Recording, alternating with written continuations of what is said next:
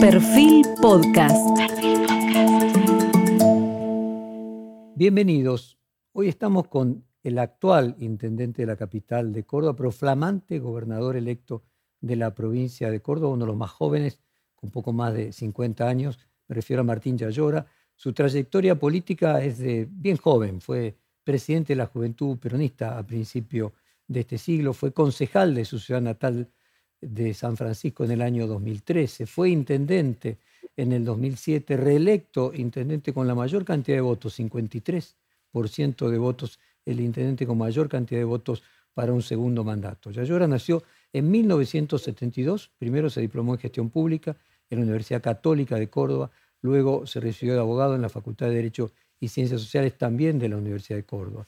Su perfil político siempre estuvo vinculado a áreas como la innovación, la tecnología, el emprendimiento, la producción, lo que le permitió asumir el cargo además de ministro de Industria y Comercio y Minería y Desarrollo Científico y Tecnológico de la provincia de Córdoba, cuando era gobernador de aquella provincia José Manuel de la Sota. En 2015 fue elegido vicegobernador de Córdoba acompañando en la fórmula Juan Schiaretti y en su primer mandato como gobernador. En 2017 pidió licencia para convertirse en diputado nacional y el 10 de diciembre luego fue, como dijimos, intendente a cargo actual que tiene en la ciudad de Córdoba el 10 de diciembre de 2019 y ahora flamante gobernador de la provincia principal de la Argentina. Tiene tres hijos, está casado y quiero comenzar preguntándole, Martín Yayora, eh, ¿cómo ve las elecciones de Córdoba en, podríamos decir, eh, carácter nacional? ¿Hay algo que nos dice las elecciones de Córdoba que pueda ser extrapolable a nivel país? Yo creo que lo que, por ejemplo, nuestra, nuestra elección da es que si vos haces una buena gestión, claramente la gente distingue de la gestión eh, y distingue los cargos eh, ejecutivos de legislativos. Eso viene pasando por lo menos en nuestra, en nuestra provincia hace tiempo. Y lo que se ha dado también, eh, y eso sorprende, ¿no? Porque nadie entiende cómo en elecciones legislativas, a lo mejor un partido, en este caso Cambiemos hace dos años, hizo más de 50% de puntos y después cuando tiene que eh, competir para las elecciones ejecutivas eh, no llega justamente con las posibilidades para gobernar la provincia. Y esto se basa absolutamente en la gestión y se basa absolutamente en la generación de un modelo cordobés, ¿no? que en este caso tuvo, a distinto de, otras oportunidades, el gran apoyo de eh, Córdoba Capital es Córdoba Capital la que en esta vez obtuvimos una diferencia que nos permitió eh, ganar la elección. Y en medio también de una gran renovación de, dirigentes, porque en Córdoba se cumplió a rajatabla la imposibilidad de ser reelecto, o sea, los intendentes solo pueden ser dos años y, y los legisladores también. Esto pasa en muy pocos lugares, que los legisladores, los intendentes, los jefes comunales, lo cual eh, generó eh, todo un cambio en el sistema eh, o en el ejercicio del sistema de los liderazgos que venían en algunos casos de hace 20 años, 30 años, 40 años, y bueno, en algunos casos fueron reelectos y en otros no, el mismo esquema, pero hay un nuevo mapa político, si uno quisiera ver, post elecciones a, gobernador, ¿no? En las intendencias también. Hay un cambio generacional que queda del Córdoba de la Sota. ¿Qué edad? Eh, bueno, cuando Córdoba, yo no me acuerdo la edad de, de, Sota. ¿eh?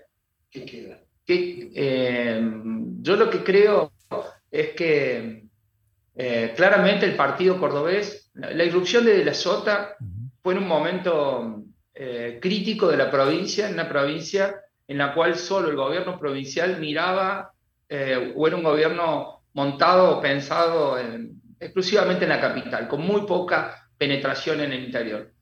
Eh, y aparte un gobierno que tenía muchos conflictos abiertos con docentes, con la salud, eh, con los intendentes, a los intendentes les llegaba un peso. Creo que de la Sota fue el gobierno que generó eh, justamente parte del corazón de lo que nosotros entendemos como el cordobesismo. Y el cordobesismo para nosotros significa el respeto a todas las instituciones, ayudar a los intendentes más allá de su signo político, trabajar con, con la producción y trabajar bien federalmente, o sea, que las obras lleguen a cada rincón de la provincia. Y él empezó haciendo un pacto claramente con, con la educación y empezó construyendo escuelas, ¿no? Hoy debemos, debemos tener construidas más de mil escuelas. después eh, empezó con, prometió una rebaja impositiva que cumplió eh, para ayudar a los vecinos y a la producción, y también eh, generó programas insignes como el PPP, que es un programa dirigido a los jóvenes para su primer trabajo, y también generó otro programa insigne como fue el programa después en, en otro gobierno de él, pero que son programas como es el boleto educativo que permite que los jóvenes tengan el boleto gratis para ir a estudiar a cualquier centro educativo de toda la provincia. ¿no?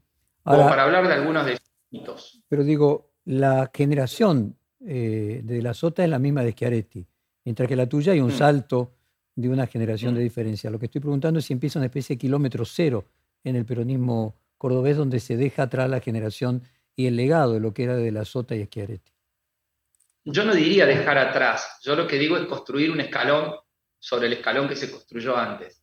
Entonces yo creo que nosotros tenemos que tomar lo que tanto de la Sota como Juan Schiaretti han construido y nosotros eso ponerle impronta de una nueva generación. Eh, no dejarlo atrás desde el punto de vista, cuando yo digo, bueno, ahora empecemos con eh, un camino cero, eh, no, no significa empezar de cero por volver para atrás, sino es como cuando uno ve distintos escalones, ¿no? Un escalón hizo eh, Juan, un, escalón hizo José, otro escalón hizo Juan, ahora nos toca a nosotros construir otro escalón. Eh, y creo que en esa construcción de los escalones viene lo que tiene que ver con transformación digital, con innovaciones, con ponerle a la gestión, pero sustentado sobre los escalones anteriores.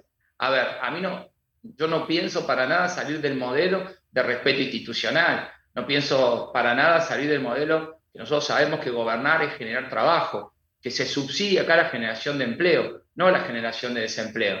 De hecho, estos programas como el PPP, yo voy a hacer un programa ahora para personas de más de 45 años, para justamente tengan la posibilidad de volver a trabajar. Eh, pienso en que tiene, tiene que seguir, las, las decisiones judiciales acá se cumplen. Eh, tenemos que seguir en, en, este modelo de trabajo con todas las instituciones eh, sociales y especialmente con las instituciones productivas. Entonces yo diría que Córdoba tiene un microclima ¿eh? que ha construido tanto José como Juan, con instituciones, con obras, con obras que apalancan esto, con programas que apalancan, que eso hay que continuarlo. Ahora, para resolver los problemas de la nueva generación que nos toca hoy, para mejorar la seguridad, para mejorar la salud, para mejorar la educación, por ejemplo, que fueron temas muy eh, debatidos en este tiempo, y bueno, vamos a tener que cambiar paradigmas, paradigmas que eh, la otra generación eh, no lo pudo hacer y que nosotros sí tenemos que animarnos a dar eh, discusiones ¿no? sobre cuál es el límite entre lo público y lo privado, cómo, cómo introducimos la transformación digital en todo, cómo introducimos también los conceptos de economía circular, de protección del ambiente en materia productiva. Y bueno, esos son los debates que fuimos dando, pero principalmente el gobierno, yo creo que los vecinos de Córdoba lo que votaron es, Martín, hay que continuar, está claro que es un modelo, pero aún los que votaron continuar quieren cambios. O sea, no continuar igual. Córdoba es exigente, Córdoba quiere estar cada vez mejor. Entonces, nos parece que hay que continuar, pero tenemos que hacer esos cambios que estás planteando. De alguna manera, como símbolo, por eso es que no subió Schiaretti el día del triunfo, el domingo a la noche. No queríamos, justamente, el domingo pasó una situación que, estaba, que está importante contarla, eh, en el cual eh, nosotros en Córdoba hicimos una reforma política. Y en esa reforma política, eh, las elecciones no las organiza el gobierno, como sí se organiza a nivel nacional. Ustedes saben que el ministerio, hay un ministerio que organiza las elecciones. En, la, ciudad, en la provincia de Córdoba y en la ciudad tampoco es el gobierno el que organiza las elecciones, es la justicia. Y en la ciudad se buscan tres jueces y se hace un poder, se construye un poder aparte, justamente para darle eh, imparcialidad al proceso y al escrutinio electoral. Lo que pasó fue que eh, el escrutinio electoral en transmisión de datos no estuvo acorde a las, normas que necesitamos todos los cordobeses, a las 10 y media, como cualquiera, poder conocer eh, los resultados, 10 y media, 11. Este, si bien Córdoba tiene su variable y es una provincia que es un país, ¿no? Es como Uruguay. Piensen en Córdoba, el segundo distrito electoral del país, 427 comunidades y ciudades, 4 millones de habitantes. Pero más allá de eso, nosotros tenemos tranquilamente todo toda la capacidad en talento y tecnología para poder hacer. Bueno, eso no resultó. Eso falló. Y claramente eh, todos los cordobeses hasta las 2 de la mañana prácticamente no pudimos tener ni siquiera las proyecciones. Mm, digo todos los cordobeses. Nosotros sí teníamos las proyecciones y los otros también tenían las proyecciones. Porque cuando uno tiene las mesas testigos y todo, nosotros sabíamos ya 10 y media y 11 que habíamos ganado. Para eso, si tus adversarios no reconocen eh, su derrota, bueno, vos tampoco podés festejar.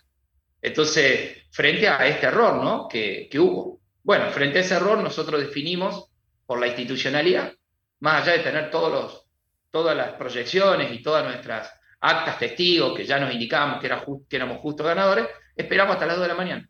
Esa es la diferencia de Córdoba cuando uno respeta las instituciones.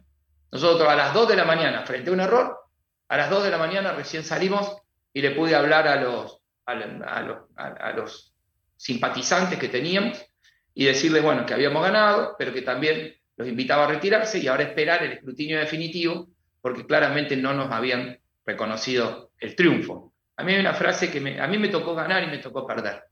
Eh, y hay una frase que, que dice eh, Felipe González, a mí me gustó mucho porque se nota en esto, las instituciones son entes que, crean las sociedades y por ende la defiende o, o, no la sociedad. Frente a un error de esta magnitud, pero que todos nosotros tenemos en claro quién era justo ganador y quién no, se podría haber resuelto también con, con partidos también eh, reconociendo claramente lo que estaba sucediendo y solucionar ese error. Bueno, acá no se reconoció. Y no se reconoció también en parte porque viene la elección municipal y hay una estrategia. Y lo que no se quería era que nosotros, diez y media, eh, estuviéramos festejando, porque eso claramente para nuestro candidato intendente iba a ser un apoyo muy fuerte. Porque que nosotros ganáramos en capital, que pudiéramos eh, justamente festejar la gobernación, eh, eh, marca una continuidad y una tendencia de que si el intendente llega a gobernador, ¿por qué ahora los vecinos no nos acompañarían en el candidato intendente?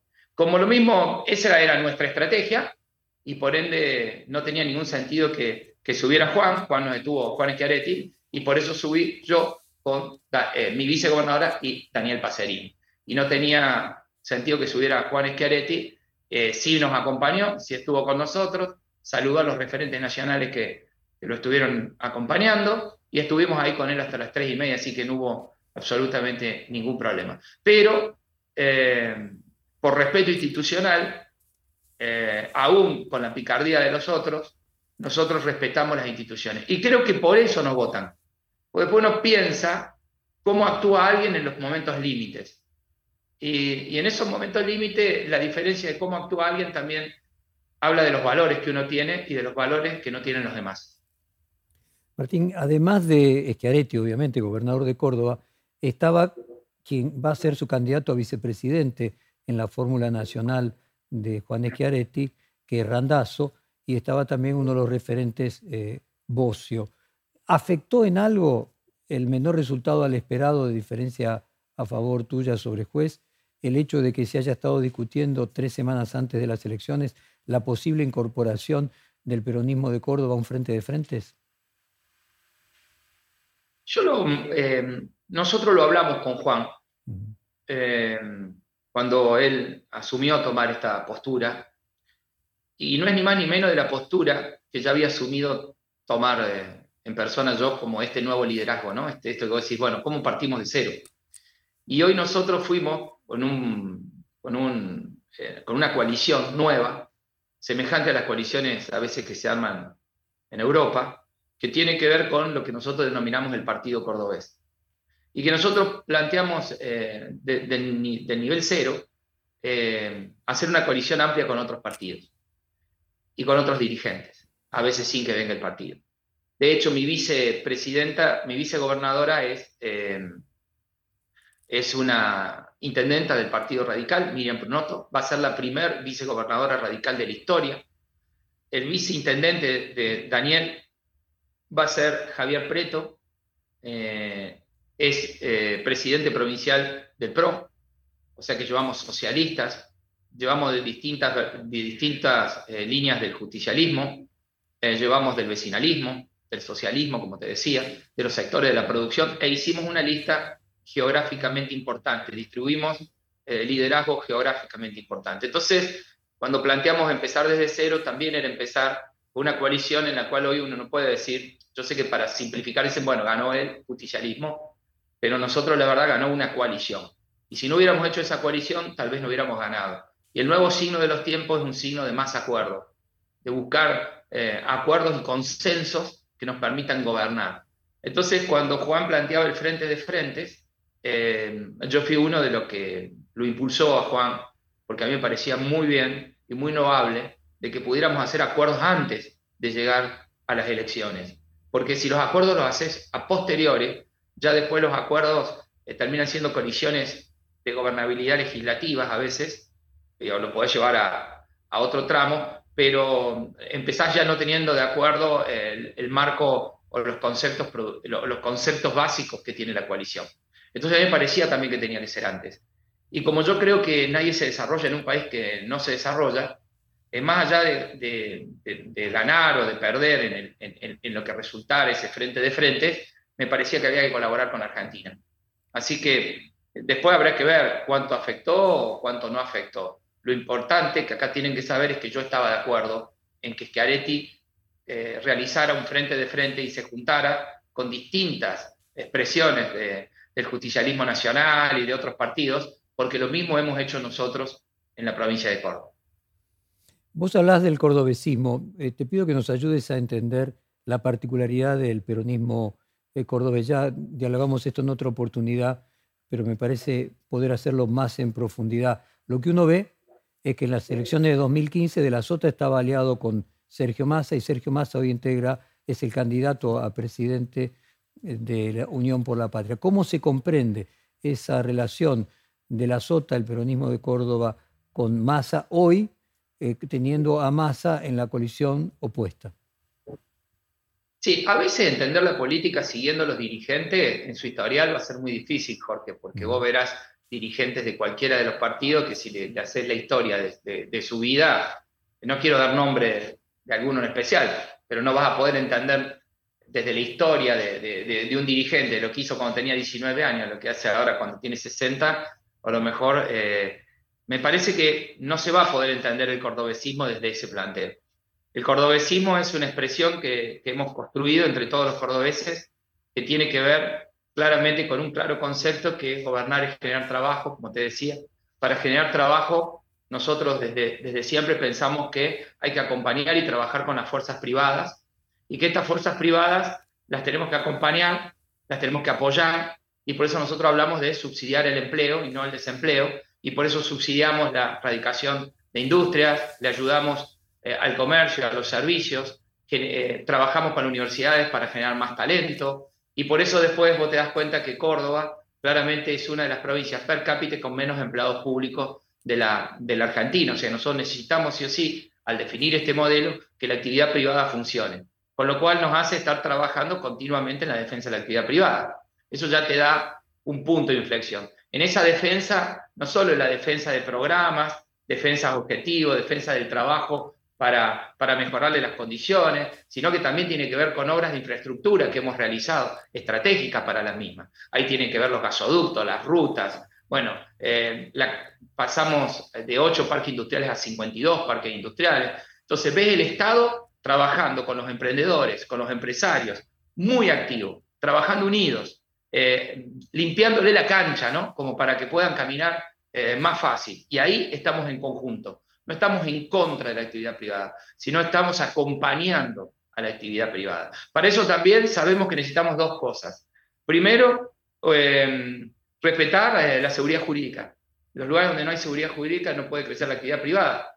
Y nosotros respetamos la seguridad jurídica y fortalecemos la seguridad jurídica. O sea, no solo respetamos los fallos judiciales, sino que también eh, los jueces son nombrados por eh, la magistratura eh, y no son cambiados por el Poder Central. pero a la vez, nosotros en las leyes que nosotros generamos le damos previsibilidad y tiempo. No vas a, a, ver ninguna empresa que haya venido a invertir a Córdoba a la cual se le haya cambiado o no una legislación. Cuando se dice, acá te damos tantos años de exhibición de ingreso bruto y nos comprometemos a hacer tal y tal y tal obra para que tu inversión sea factible, eso se realiza. Y después me parece que tiene que ver con el clima del respeto y del talento. El talento se genera en, ciudades donde haya libertad o en gobiernos donde haya libertad. Acá no hay persecución. Vos podés pensar distinto, pero nunca ningún dirigente, tanto oficialista o, opositor te va a poder decir que en Córdoba se lo proscribió, que en Córdoba se, se, le dio persecución. Acá los medios son libres de decir lo que quieren y lo que opinan. Y acá también nosotros no perseguimos, eh, nuestra sociedad, es más, tiene el Comipaz, que defiende la integralidad religiosa y tenemos como valor justamente la posibilidad de defender a todos los credos, razas, género o diversidad sexual. Entonces todo esto genera acompañado claramente de nuestra potencia educativa y de nuestra potencia productiva, genera que Córdoba parezca eh, otro país eh, inmerso en la Argentina. Pero eso no lo somos. Entonces, por eso a nosotros la Argentina nos afecta cuando no tiene una economía que pueda acompañar el crecimiento y el progreso de Córdoba. Por eso nos afecta cuando tiene una economía que no piensa en la producción. Por eso nos afecta cuando tiene una economía que, castiga la exportación. en ningún país del mundo las retenciones existirían las retenciones, porque la retención es ir sobre el que exporta. En todos los países del mundo, el que exporta se lo premia, así produce más, porque exporta trabajo argentino a otro lugar del mundo. Bueno, en Córdoba sufrimos las retenciones y pudimos generar esta provincia de esta manera, aún sacándonos que este año van a ser más de 3 mil millones de dólares solo en retenciones, aún no declarando economías, por ejemplo, regionales, como la producción del maní.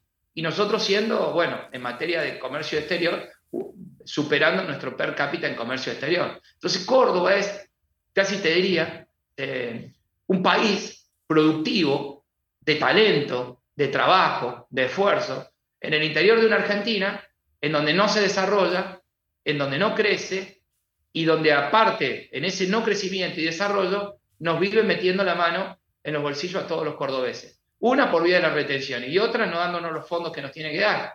Porque, por ejemplo, cuando reparten los fondos por ejemplo, para el transporte o para, o para eh, qué sé yo, el agua o, la luz de una manera totalmente subsidiada, beneficiando al AMBA, pero perjudicando a Córdoba, claramente ahí también es una manera de discriminar a los cordobeses y por supuesto al interior de la Argentina. Y cuando Córdoba plantea esto, porque tiene este nivel económico, eh, termina siendo la voz de la Argentina federal, termina siendo la voz de la Argentina silenciada, esa voz que a veces no, no puede hablar porque, eh, bueno, necesitan, tiene una relación directa a veces o tan fuerte con, los subsidios o con la relación nacional que, le impide a veces expresarse en contra. Yo lo he visto, pero nosotros vamos a hablar por ellos. Entonces defendemos el subsidio del transporte porque queremos que nos den justicia en el transporte, queremos que hagan obras en todas las provincias. Vos fíjate las obras estratégicas de faltan. Todavía no conectaron el gasoducto, eh, no hicimos todavía la salida digamos, con mirada al Pacífico, no tenemos los trenes necesarios para que el norte pueda producir más, eh, no, no, utilizamos las, eh, lo, pluvial como un factor de desarrollo. Bueno, Argentina, eh, miren, en el libro blanco de la UIA encuentran todas las obras necesarias para que las economías del interior puedan crecer por dos, por tres o por cuatro. Pero a veces en la capital toman decisiones de favorecer, qué sé yo, un puente, un soterramiento, eh, para que pase un, eh, un paso nivel, que son las mismas, que es el mismo valor que tiene armar una de estas decisiones en el interior que multiplicaría por dos, por tres la producción. Por eso creo que la diferencia esencial de Córdoba con la Argentina es que nosotros somos cuidadosos en nuestra macroeconomía, eh, porque tenemos superávit, tanto la provincia como la ciudad, pero sabemos que no hay que estabilizar solo la macroeconomía, sino que en la macroeconomía, en conjunto con un plan de desarrollo productivo. La macroeconomía sola no sirve si no tenemos un desarrollo de producción y de empleo para generar progreso a todos los argentinos. Y eso es lo que hacemos humildemente en Córdoba. Martín, esa voz de Córdoba es la que se está escuchando en provincias cercanas, primero en San Luis, recientemente en San Juan. No, no sé, yo no soy quien para... Eh, yo creo que, que las provincias estamos perjudicadas por este por este modelo y argentino ¿no? y nacional, eh, que no, em, no, no, es un modelo federal de desarrollo y que eso le ha perjudicado mucho inclusive a, a ambas, porque un vecino que no tiene posibilidades de crecimiento en Jujuy, o no quiero nombrar una provincia, o en otra provincia, eh, cuando no tenés posibilidad de desarrollar y te dicen, no, mira, eh, ¿a dónde van? Fueron toda capital federal rebotan en capital y terminan en el AMBA, viviendo a veces en menores condiciones, pero con más condiciones de las que tienen en, su tierra natal. Ahora, ¿por qué se van de su tierra natal? Porque los planes, los planes, los programas de desarrollo integral de la Argentina no existen. Entonces, al no existir la potencialidad que tienen, ni ayudar desde el país a desarrollar cada una de las provincias, eh, lo único que se ha desarrollado es el AMBA. En el AMBA todo es más barato, en el AMBA existe un montón de oportunidades que en el interior no están, pero también se respira el sufrimiento, se respiran los valores de marginalidad, eh, claramente. Y, aquellos vecinos que vivían en el AMBA desde antes, o, los de Capital Federal, claramente recibir esa migración no logran contenerla, no logran darle oportunidad a todos. Entonces, si desarrolláramos el país de una manera federal, nadie tendría que tener desarraigo y podríamos hacer un país más federal con más producción. Entender eso es muy difícil, no lo van a entender los de capital, hace años que gobiernan pensando solamente en capital, y ese es el primer problema que la Argentina hoy sufre y tiene. Nosotros podríamos crecer por más, podríamos producir por más. Eh, es un país que, que, tiene talento, que tiene crecimiento, que tiene, como te digo, necesita obras de infraestructura. Es un país que no tiene problemas religiosos ni guerras internas y es un país que tiene tan solo 50 o menos de 50 millones de habitantes. ¿Cómo podemos tener más pobres? Eh, un 50% de pobreza, 150 de inflación y más niños pobres que, en condiciones económicas de subsistencia. Eso es claramente la falta de la gestión. Y la falta de la gestión es desde hace años, eh, primero, no entender macroeconomía, entender solo que la macroeconomía va a ser la salvedad de la Argentina, no, no dar un plan productivo, no un plan productivo para el puerto, sino que un plan productivo federal para, para la Argentina del interior del interior. Y a la par de ese plan eh, productivo de, de, la Argentina del interior para interior, no va a existir nunca sin las sin las políticas referenciales del interior. O sea, tenés que, tenés que armar un plan minero, tenés que armar un plan de desarrollo productivo en el interior, tenés que darle posibilidades, tenés que repartir igualdad, tenés que darle justamente al que menos tienes más para que pueda crecer, para que pueda desarrollarse. Y bueno, no, se le da al que más tiene cada vez más y eso produce una inequidad de recursos y cada vez la capital federal, que es el distrito más rico de la Argentina, más recibe sobre el resto. Y bueno, eh, así es imposible sacar un país eh, adelante, ¿no? Eh, y Córdoba lo que tiene es que claramente empieza a ser un espejo mirado, y fíjate que en el último censo crecimos más, eh, 600.000 habitantes, pero 400.000 habitantes extra tenemos por arriba del crecimiento normal.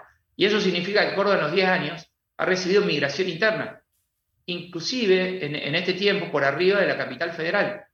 Eh, simbólicamente, Córdoba se ha, se ha concebido para muchos en una tierra de oportunidades porque empezaron a entender que ir a la capital es rebotar en el conurbano y es vivir en una condición casi infrahumana. Y entonces decir, no, mira, me voy a Córdoba, donde tengo la oportunidad de desarrollarme, sé que es difícil porque es una patria del trabajo, acá no es una patria del subsidio, pero, pero claramente Córdoba va creciendo eh, mes a mes, año a año, con toda la posibilidad de las universitarias, de la universidad, y con estos nuevos trabajos que están llegando, saliendo de Capital Federal, y llegando a nosotros ya como una de las capitales, ya Córdoba capital, ¿no? Como una de las capitales del conocimiento, donde están llegando muchas multinacionales para exportar talento, en búsqueda del talento que no se quiere mover, porque Córdoba vos vivís en una gran ciudad a 20 kilómetros de la sierra. Entonces vos, las nuevas generaciones dicen, puedo trabajar, puedo disfrutar el ambiente, puedo estar en el río, puedo hacer a la delta, puedo hacer bici, puedo hacer trekking. Y bueno, estamos creciendo tremendamente en todas esas industrias que ya no quieren vivir en las grandes ciudades, en el smog, en la contaminación, que tenés que ir una hora para ir a tu casa, una hora para volver a tu casa, una hora para hacer deporte, una hora para volver a hacer deporte, después ir a buscar a los chicos a una escuela lejos, volver. No, quieren calidad de vida. Y Córdoba da calidad de vida. Eso es una ametralladora, Martín. para meter una pregunta cuesta.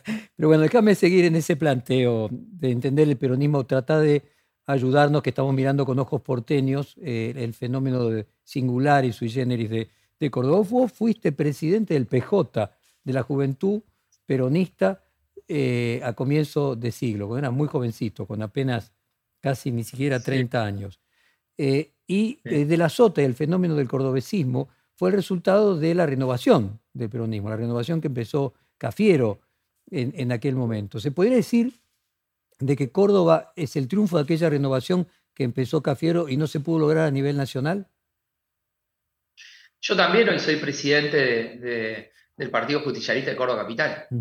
Lo que creo que nosotros, eh, como te digo, eh, no, te lo definí, no quiero volver a decir, en tres o cuatro parámetros y mucho más. Eh, nosotros, eh, creo que ser justicialista... Ahora te pido, perdón, te interrumpo, yo te estoy pidiendo una receta para la nación, no para Córdoba. ¿Crees que lo que el justicialismo tendría que haber hecho era seguir el camino que se siguió en Córdoba, que es aquel de la renovación, que en Córdoba se pudo cumplir y en el resto del peronismo no? Yo creo que te, la contesto así. Mm. Eh, hoy le dicen a Córdoba que Córdoba parece otro país. Vos viste que el que viene dice se respira otro clima en Córdoba, ¿no? Y gobierna el, justicialismo. Ahora gobierna una coalición. Eh, y que Argentina, yo creo que Argentina, si estuviera gobernada como Córdoba, estaría mucho mejor. No es que Córdoba sea otro país, porque Córdoba no puede ser otro país, porque vivimos en Argentina. Pero si Argentina estuviera gobernada como Córdoba, eh, seríamos otro país. Estaríamos mejor. Ahora. Porque te voy a comentar algo. pero vamos a dar casos, si querés, o tips, ¿no? Como decir, ¿qué estamos hablando? Nosotros, cuando, con Juan, cuando me tocó acompañarlo de vicegobernador, la propuesta más fuerte que hicimos fue gasificar la provincia. Cuando todo el mundo discutía, fue muy difícil explicarle a todos que eh, nosotros teníamos vaca muerta, yo de hecho fui a Neuquén, hice el clúster petrolero de Córdoba, o sea, eh, trabajé en ese sentido, cuando nadie veía o muy pocos veían Neuquén la potencialidad. En ese momento Córdoba se puso a trabajar y gasificamos toda la provincia, 3.400, eh, escuchar la cifra, 3.400 kilómetros de gasoducto hicimos en Córdoba, con Juan Izquierdi. No hay un pueblo en Córdoba que no tenga gasoductos casi el 98% de la provincia. Porque pensamos que cuando pasa el gasoducto por cada pueblo, para que no se vaya nuestra producción en granos, el gasoducto le vaya a dar valor agregado. Segundo, sabemos, yo también administré parques industriales, cualquiera que, tanto en San Francisco como cuando fui ministro de Industria, cualquiera sabe que para hacer un parque industrial tiene que tener gas natural. Entonces dimos el salto de 8 parques industriales a 42 parques. Pero no es que trajimos la gente a donde están las obras, que es lo que hace la capital federal y el AMBA o lo que hace este país hace mucho tiempo. Llevamos las obras donde está la gente. Entonces no generamos migración interna.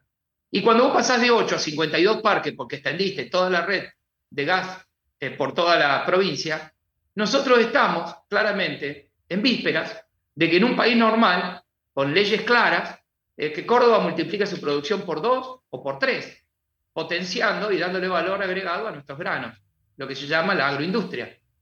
Ahora, en ese interín que Córdoba hizo esto, nosotros no podemos conectar Argentina, un gasoducto de vaca muerta al sistema integrado nacional.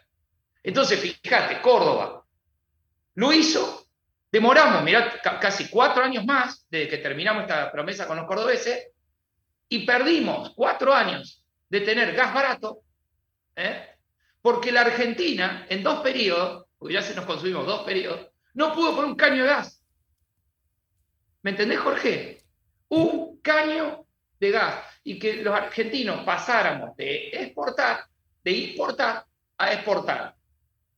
Porque vaca muerta, y al lado hay otra reserva, para el que no lo sabe, con altísima potencialidad. Bueno, eso es lo que yo digo de la Argentina del atraso. Eso es no estar pensando en la Argentina del futuro y se gasta plata en obras que no son estratégicas ni de desarrollo. En Córdoba no. Ahora yo me estoy proponiendo, claramente, ponerle fibra óptica a toda la provincia. Ser la provincia más digital, con accesibilidad. Entonces vamos haciendo obras vinculadas a la, a la creación de talento, a la productividad y a la promoción. Decime en la Argentina cuál es la obra que tiene pensada hacia futuro. Ahora creo que van a terminar conectando un gasoducto espero que no se quede en chico ni corto. Porque ahora va, faltaría que terminemos conectando un gasoducto que no esté pensado para la Argentina para los próximos 15 o 20 años, porque nosotros tenemos que pasar de ser un país importador a exportador. Nosotros le podemos exportar a Brasil, le podemos exportar inclusive a Bolivia eh, y, a otros, y otros países. O sea, en definitiva, Argentina convertirse en lo que es en minería Australia o lo que es eh, Canadá para Estados Unidos. Punto. ¿Cuánto vamos a discutir la minería? ¿Cuánto vamos a, perder nuestra potencia minera? ¿Cuánto vamos a discutir nuestras costas pesqueras? ¿Cuánto nos van a castigar al agro para que no produzcamos más? Entonces, es sobre la producción. Bueno, ese gen, ya verás que me pongo un poco pasional, ese es el gen cordobés, que yo no veo que lo tenga la Argentina. pero no la Argentina, los industriales, los productores, los chacareros argentinos. No está en la visión de los gobiernos de Argentina que tienen una visión sesgada por el puerto. Y no lo digo cuando uno vivió todavía pensando entre la importación y la exportación y no en producir, vivió en el intercambio. Ahora, cuando uno piensa en un país que produce, y por supuesto que para producir necesitas balanza, balanza comercial de intercambio, porque nadie va a producir todo. En el mundo globalizado nadie produce todo. Pero pensá en producir, pensá en mejorar. Entonces, vamos, estamos en la meca del litio. Pero aparte vos me nombraste provincia como San Juan. A mí me resultó extraña la elección de San Juan, porque uno va a San Juan, San Juan mejoró y cambió. Pero bueno, hay que preguntarle a los sanjuaninos. Pero claramente cambió por la minería de San Juan. No vamos a creer que los números, eh, a ver, está muy bien el vino, está muy bien la producción vinitícola, hay que ayudarle, hay que seguir, porque ahí tenemos porque dar mucha mano de obra. Pero sabemos que los números de la minoría, al lado de los números de la viniticultora, son, digamos, es para poner las cosas sobre blanco. Y por eso te digo, el, único, mirá vos a qué te referencio, el único libro que yo vi de obras federales, eh, es eh, la UIA se juntó con todas las industrias, con todas las uniones industriales en, cada una de sus provincias, e hizo un libro en donde hay muchas cosas que vos podés compartir o no, pero hizo un libro sobre las obras, con lo cual, si hacemos esta obra, podemos crecer. No puede crecer un país que no hace obras productivas. No puede crecer un país donde su logística en un país extenso como el nuestro es solo el camión. Pero estoy diciendo cosas, verdades simples. Un país con los ríos que tiene como el nuestro, no usar lo pluvial. Entonces, lo que quiero decir es, si nosotros no ponemos una mirada productiva de la Argentina, no va a haber plan de estabilización económica que nos salve. Nosotros tuvimos estabilización económica y al tiempo nos fuimos, nos caímos, porque esa estabilización económica tiene que tener un plan productivo y esa estabilización económica tiene que tener una mirada productiva. Y claramente tenemos que ver siempre lo que hace Brasil, que es el socio comercial más importante o que nos cambia. Cuando a Brasil le va bien, a nosotros nos lleva para arriba, además de otros socios. Pero nosotros estamos pensando fuera del eje en muchas cosas. Y bueno, me, voy de temas que no son... No, pero me parece... ¿Eh? Sí. no te escucho, te escucho, me río. Dale, seguí adelante. Parece que sí, es una pasión cordobesa. Te, te escucho con atención, dale. Nosotros nos tenemos, tenemos que ver siempre lo que sucede en Brasil. Mm. ¿Cuál es nuestra economía de referencia? Y nadie habla de Brasil. Y, entonces, eh, tenemos que tener una mirada, eh, pero no, digamos, totalmente distinta y ver los modelos australianos, ver los modelos canadienses y tener nuestro propio modelo. Pero ver muchas de las cosas, que, que, los canadienses con quién se comparan. Y van viendo lo que pasa con su país más fuerte que tiene, que es Estados Unidos, y van viendo cómo es la moneda. Siempre son un poquito más, más competitivos que, que Estados Unidos. Y Australia, ¿con quién se compara? Y con Asia. No se compara con Estados Unidos, se compara con Asia. Y va viendo cómo va, cómo va compitiendo y qué es lo que va, va pudiendo eh, en esa dificultad. De hecho, hoy son una potencia minera los, australianos. Bueno, nosotros, eh, eh, digamos, tenemos potencia. Yo tengo tanta fe, porque creo que Argentina está por debajo de su nivel. Yo no creo que Argentina, esta Argentina que estamos hoy es la Argentina que nos merecemos. Argentina está por debajo de su nivel. Y todos los argentinos tenemos No estamos condenados al éxito, pero tampoco al fracaso. Eh, pero que Argentina está por debajo de su nivel, eh, me, angustia. Martín, háblame de las elecciones provinciales. Te vuelvo ahora a la provincia. El 23 de julio está las elecciones en la, para intendente de la capital, tu sucesor, mm. que de hecho mencionabas por qué el día, el domingo, las elecciones provinciales hubo tensión allí como un objetivo electoral del 23. ¿Qué dicen tus encuestas que va a pasar el 23 en la ciudad de Córdoba? Creer en las encuestas, Jorge, ya a esta altura. Eh, yo, eh, ¿qué veo? Eh, nosotros hemos hecho una buena gestión y si no hubiéramos hecho una buena gestión después de muchos años de muchas dificultades de la ciudad, la ciudad está cada día mejor, faltan muchas cosas, pero está cada día mejor. Y eso ha hecho que los vecinos valorando la gestión municipal, eh, valoraran justamente la eh, elección a, me, acompañaran a la elección a gobernador. Yo ahora lo que espero es que los vecinos que me acompañaron, y de hecho ganamos muy bien la capital, que me pusieron eh, de gobernador, hoy hagan que este equipo siga trabajando en equipo y que me acompañen justamente en la campaña para que el próximo intendente sea Daniel Pacerini, para que podamos seguir trabajando en equipo porque acabo dos cosas que mejoraron la ciudad. Una es una buena administración y el cambio de nuevos paradigmas con nuevas ideas, transformación digital, cambio del sistema educativo, mejora en el sistema sanitario, un montón de obras nuevas, una visión de ciudad eh, distinto, tomando conceptos eh, de, otros, de otros países en, desarrollo urbano. Claramente hubo, pero también hubo ese trabajo conjunto con la provincia. Nosotros con la provincia, como dice Juan, somos un equipo que trabajamos de memoria, y la provincia, entre la provincia, dejando de pelear y trabajando en conjunto, eh, hubo como una sinergia, ¿no? nos potenciamos.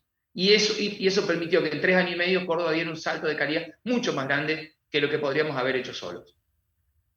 Entonces yo ahora siendo el intendente, pasando a ser el gobernador, le pido a los vecinos que nos acompañen también y que no nos pongan a alguien que claramente no es del equipo o que piense más en pelear que en trabajar en equipo, porque esa pelea, que es lo que pasó muchas veces, la Intendencia de Córdoba es una intendencia muy grande, la más grande de la Argentina, y claramente se, piensa en un posicionamiento a veces político a posterior para ser gobernador, y se privilegia la política y no los vecinos.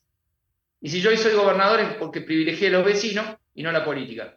Pues siempre digo, como ya fui intendente antes y otros lugares, si vos haces bien las cosas donde estás, la gente te acompaña.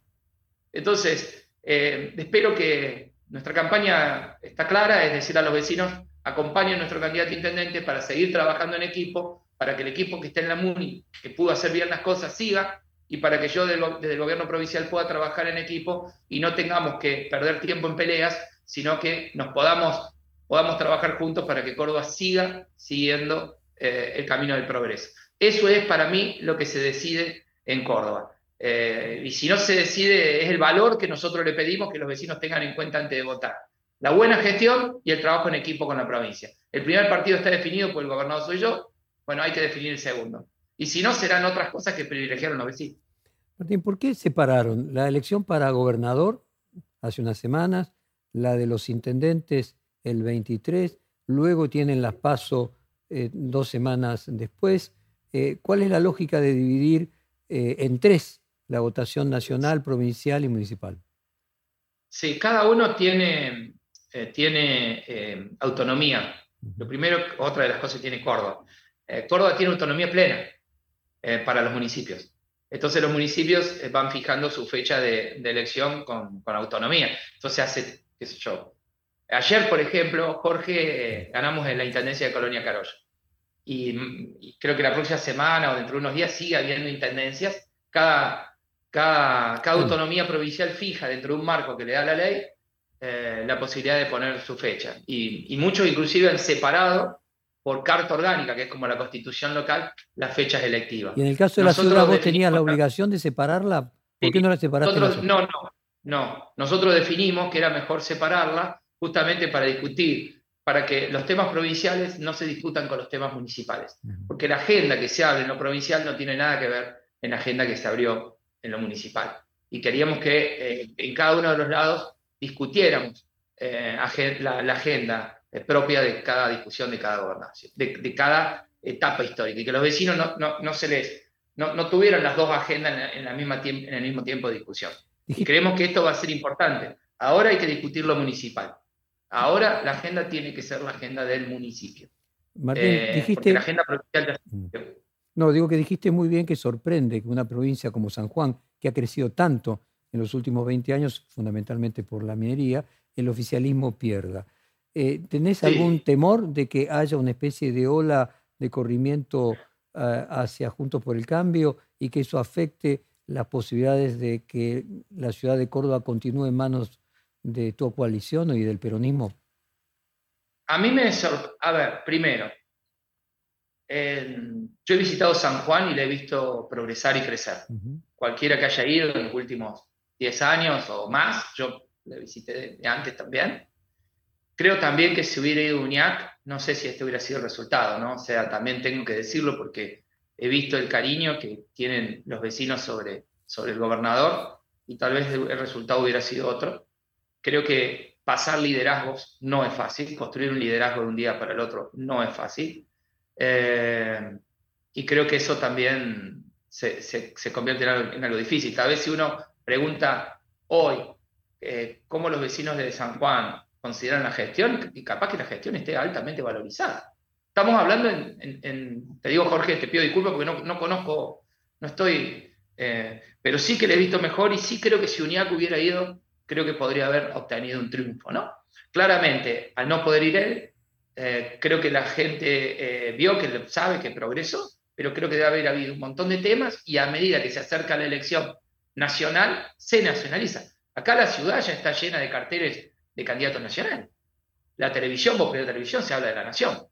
Entonces, si entra ese tema como un valor en la decisión local, claramente afecta. Y aparte ya tenés los candidatos nacionales de campaña.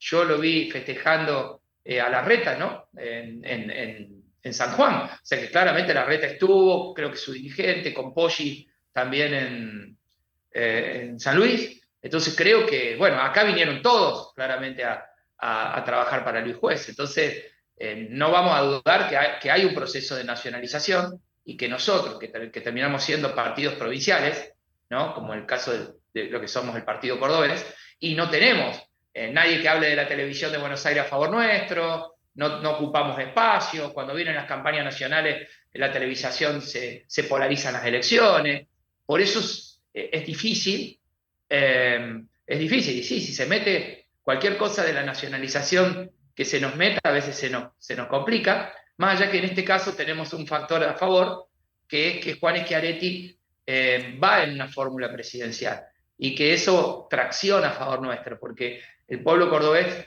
tiene un gran cariño eh, por Juan, que sabe que ha sido una persona honesta, capaz y que lo ha llevado al progreso en sus tres gobernaciones. Entonces, esta vez sí contamos con un dirigente eh, nacional eh, y que yo espero que sea el próximo presidente por todo lo que te dije, que claramente Juan podría convertir la Argentina en un país mejor y en un país como podría convertir la Argentina en, lo que convirtió Córdoba. Me quedé pensando cuando hacías, eh, marcabas la nueva etapa de Córdoba, la nueva etapa del cordobesismo, que marcabas una relación distinta de lo público y lo privado. ¿A qué te referías concretamente? Y tiene que ver con, vos viste que por muchas veces eh, aquellos que dicen peronismo, eh, es como que si haces algo público, si estatizás, sos eh, peronista, y si no, sos un traidor del patria, prácticamente. Y no se entiende que, lo, que la privatización o no, o trabajar con lo privado o no, no tiene sentido, es un instrumento. Lo que te tiene que importar es lo mejor que vos puedas hacer en, en el momento histórico para hacerle la vida a la gente más fácil. Para mí es eso, para mí es un instrumento. Yo, hay servicios que municipalicé y hay servicios que tercericé o que construí agencias. O, bueno, sacarnos esos conceptos es ser parte de una nueva generación. Entonces te cuento, cuando nosotros vino la pandemia, eh, nosotros pudimos eh, trabajar bien en la pandemia porque lo público y lo privado no dejó de existir. Tomamos toda nuestra capacidad pública y privada y atendimos a los vecinos, tengan o no tengan obra social. A todos por igual. Entonces lo que nosotros, o yo estoy previendo a futuro, es primero hacer una transformación digital, que todos los cordobeses tengan la historia clínica digital, tanto lo privado como lo público, por obligación cargado eh, en la nube en el sistema. ¿Por qué? Porque si a vos te pasa algo, te pasa un accidente, no puede ser que hoy todavía estemos en una etapa prehistórica. Che, vemos a, la persona que se cayó y decimos, eh, a ver qué color tiene y más o menos le vamos viendo qué, qué, le hacemos o, o, a qué es alérgico. No. Exactamente yo voy a ir a las historias clínicas digital. Segundo, esta, discusión, vos sabés que en el interior interior está faltando, están cerrando las, las, clínicas privadas, están faltando médicos, donde falta médico hay que invertir en hospitales públicos. Bueno, nosotros tenemos que dejar de ver lo público con lo privado separado. Tenemos que empezar a hacer un gran acuerdo sanitario que siente la universidad, lo público y lo privado, y ver la oferta que ellos tienen. Y sobre esa oferta, nosotros trabajar a todas las personas por supuesto, con trazabilidad. En esto, en simple, ¿qué, es para hacer un caso básico y que todos nos podamos entender? Por lo general, vos eh, tenés un, eh, Vos tenés un pediatra en un dispensario y tenés en la ciudad 10 pediatras. A ese dispensario le vienen 100 personas. El pediatra no puede atender. Entonces, ¿qué pasa por lo general? O tomás otro pediatra, ¿no? O dejás a la gente sin atención. Cuando dejas a la gente sin atención, el reclamo sobre lo público, eso no se puede hacer, porque dejar a la gente sin atención es una locura. Entonces el otro viene que el Estado carga con otro pediatra, otro. ¿De dónde saca ese pediatra? Si no hay recursos humanos, se lo saca a los privados. Pero segundo, se carga el Estado de gasto de inversión pública, como diría otro, pero después vos, ese pediatra te queda permanente. Después, ese barrio creció, no tiene más chicos, a los 7, 8 años, ¿y qué, hacemos con los dos pediatras? Que no lo podés trasladar nada. Yo lo que digo es, yo tengo un pediatra y tengo otros pediatras privados. Hago un convenio y a los 20 chicos que tienen, que me puede pedir pediatra público, lo atiende, y al otro lo derivo a los privados. Asiento los servicios. Ya lo estoy haciendo con los, con, con, los eh, medicamentos. Entonces, eso de entender que lo público y lo privado no, tienen la separación de si tenés o no recursos. Porque a la familia lo que le interesa es que le atiendan bien el chico. ¿Y en educación? Eso que parece tan simple es un cambio total de modelo. En educación es una reforma educativa. Nosotros necesitamos ya una educación totalmente distinta. Una educación, yo pienso hacer una transformación educativa que tenga que ver con, eh, primero que la educación tenga materias básicas. ¿Cuáles son esas materias básicas? Y computación, programación, robótica, creatividad, innovación, valores de emprendedurismo, educación financiera. O sea, que empecemos desde el jardín infante. Yo lo estoy haciendo en Córdoba, ¿no? En las escuelas primarias que tengo yo. Los chicos en el jardín infante ya empiezan a pensar computacionalmente. Transformamos el sistema educativo. Ahora, cuando vos lo ves en la provincia, yo en el jardín infante claramente le estoy dando computación, todo desarrollo de talento, emprendedurismo, cambié el sistema educativo, le puse alta conectividad, le compré robótica, le compré eh, computadoras, pero en el interior tengo que hacer eso, pero aparte abrirlo. En el interior tiene que haber materias que dependan de la realidad productiva. Entonces yo voy a abrir la educación a que participe el intendente y a que participe la realidad productiva de la ciudad. Y que gran parte de esa, de esa política educativa, desde el jardín infante hasta la secundaria, pueda ser compartida y tenga una visión local de la, educación. ¿Por qué? Porque yo tengo regiones donde van a, a un estilo de producción y regiones donde van a otro estilo de producción. Algunas son turísticas y otras son de servicio. Necesitan talentos distintos. Ahora, necesitamos una educación de calidad. Y segundo, yo le voy a mandar los informes. Ellos van a saber cuál es la calidad educativa que tienen en su ciudad promedio, para que las directoras y todos se sienten. Y muchas muchas comunidades puedan ayudar a mejorar la educación. Yo te lo digo con un tema fácil. Vamos a evitar la deserción educativa. Yo he sido intendente. ¿Vos crees que el ministro de Educación de la Nación o el ministro de Educación de la provincia, cuando un chico deserta en una escuela municipal, en un barrio de una ciudad, va a venir a buscártelo? ¿Qué estamos esperando? ¿El Plan Nacional Educativo de búsqueda de niños para que vuelvan a la escuela? ¿O es el intendente el que está más cerca del vecino para ir a buscar ese chico y traerlo? Bueno, voy a, voy a hacer que el intendente sea parte de la mesa educativa. Y vas a ver así, como lo está haciendo el mundo, acercando la educación a la sociedad, entendiendo que es el valor central, dándole participación, y ahí vamos a reducir la deserción escolar, vamos a mejorar la calidad educativa y vamos a hacer una educación acorde a lo que los chicos necesitan y a lo que los sectores productivos necesitan. Porque son los mismos sectores productivos los que van a trabajar justamente viendo el mapeo educativo, que hoy lo define solo el gobierno provincial. Bueno, estamos llegando al final y entonces quiero volver a lo nacional. Las encuestas indican de que Rodrigo Lodreo hoy por hoy está varios puntos por encima de Daniel Pacerini. También eh, las encuestas indican de que con la candidatura de Sergio Massa, el eh, oficialismo nacional, que estaba muy lejos de tener posibilidades de, ser competitivo, pasa a ser competitivo y nos encontramos con el gobernador de La Rioja, uno de los promotores de la, podríamos decir, de la candidatura casi única de Sergio Massa, el gobernador Quintela, que dice textualmente, Córdoba no puede quedar afuera, la visión de los cordobeses es muy importante para el país y tiene que volver a juntarse con el peronismo. Y paralelamente, algunos intendentes peronistas de, de, Córdoba que están más cerca de Massa eh, que de vos y de Schiaretti. Haceme un corolario final de esta ensalada que es el peronismo cordobés, a ver si podemos entenderlo desde Buenos Aires. Última, último intento y después me rindo. Rápido. Un ping-pong. Eh, de Loredo estaba más arriba. Nosotros en la encuesta que tenemos eh, de esta semana, después del triunfo nuestro, ya nosotros estamos eh, unos puntitos arriba, pero va a ser una elección reñida, eso está claro. Pero el triunfo nuestro, que la gente lo vio como claramente como, un triunfo importante, empieza a jugar esta idea que yo te comentaba antes de trabajar en equipo. Segundo, nosotros queremos claramente integrarnos al país y, creemos que estamos integrados al país. Lo que pasa es que el país, hoy como está, no juega a favor de los cordobeses, juega totalmente en contra. Y para eso llevamos a nuestro candidato a presidente, a Juárez Chiaretti como candidato a presidente, para ver si Juárez Chiaretti puede hacer lo que hizo en Córdoba, en la Argentina, y de esa manera tener una Argentina mejor. Tercero, los intendentes, eh, nosotros tenemos, somos un, el partido cordobés, tenemos, eh, como te dije, de todas las vertientes. Y muchos intendentes que se han sumado, o dirigentes que se han sumado, se han sumado para trabajar en Córdoba, pero claramente dijeron que ellos pedían libertad para lo nacional. yo quiero, mira, en Córdoba nosotros acompañamos acá. Te recuerdo que en Córdoba el kirchnerismo presentó una lista, ¿eh? pero había muchos que no estaban de acuerdo con la lista kirchnerista. A nosotros nos presentó una lista, todos juntos por el cambio, ampliada como nunca, nunca fueron todos tan, eh, nunca se juntó, por eso es que no es expectativa de poder ganar. Y del otro lado también, para quitarnos votos, el kirchnerismo también hizo una lista. Entonces quedamos en el medio eh, nosotros con esta coalición. Dentro de nuestra coalición tenés dirigentes del PRO, del radicalismo, y también eh, intendentes. Yo te diría no tanto quineristas, porque los quineristas se quedaron en esta lista, pero sí a lo mejor más cerca de ellos que de nosotros, que eh, van a tomar eh, decisiones, porque lo advirtieron antes, de que para, para los provinciales no acompañaban, como me lo dijo también el presidente, imagínate, el presidente provincial del PRO, que, va a acompañar a la reta, y así sucesivamente muchos dirigentes o radicales que van a acompañar a Morales.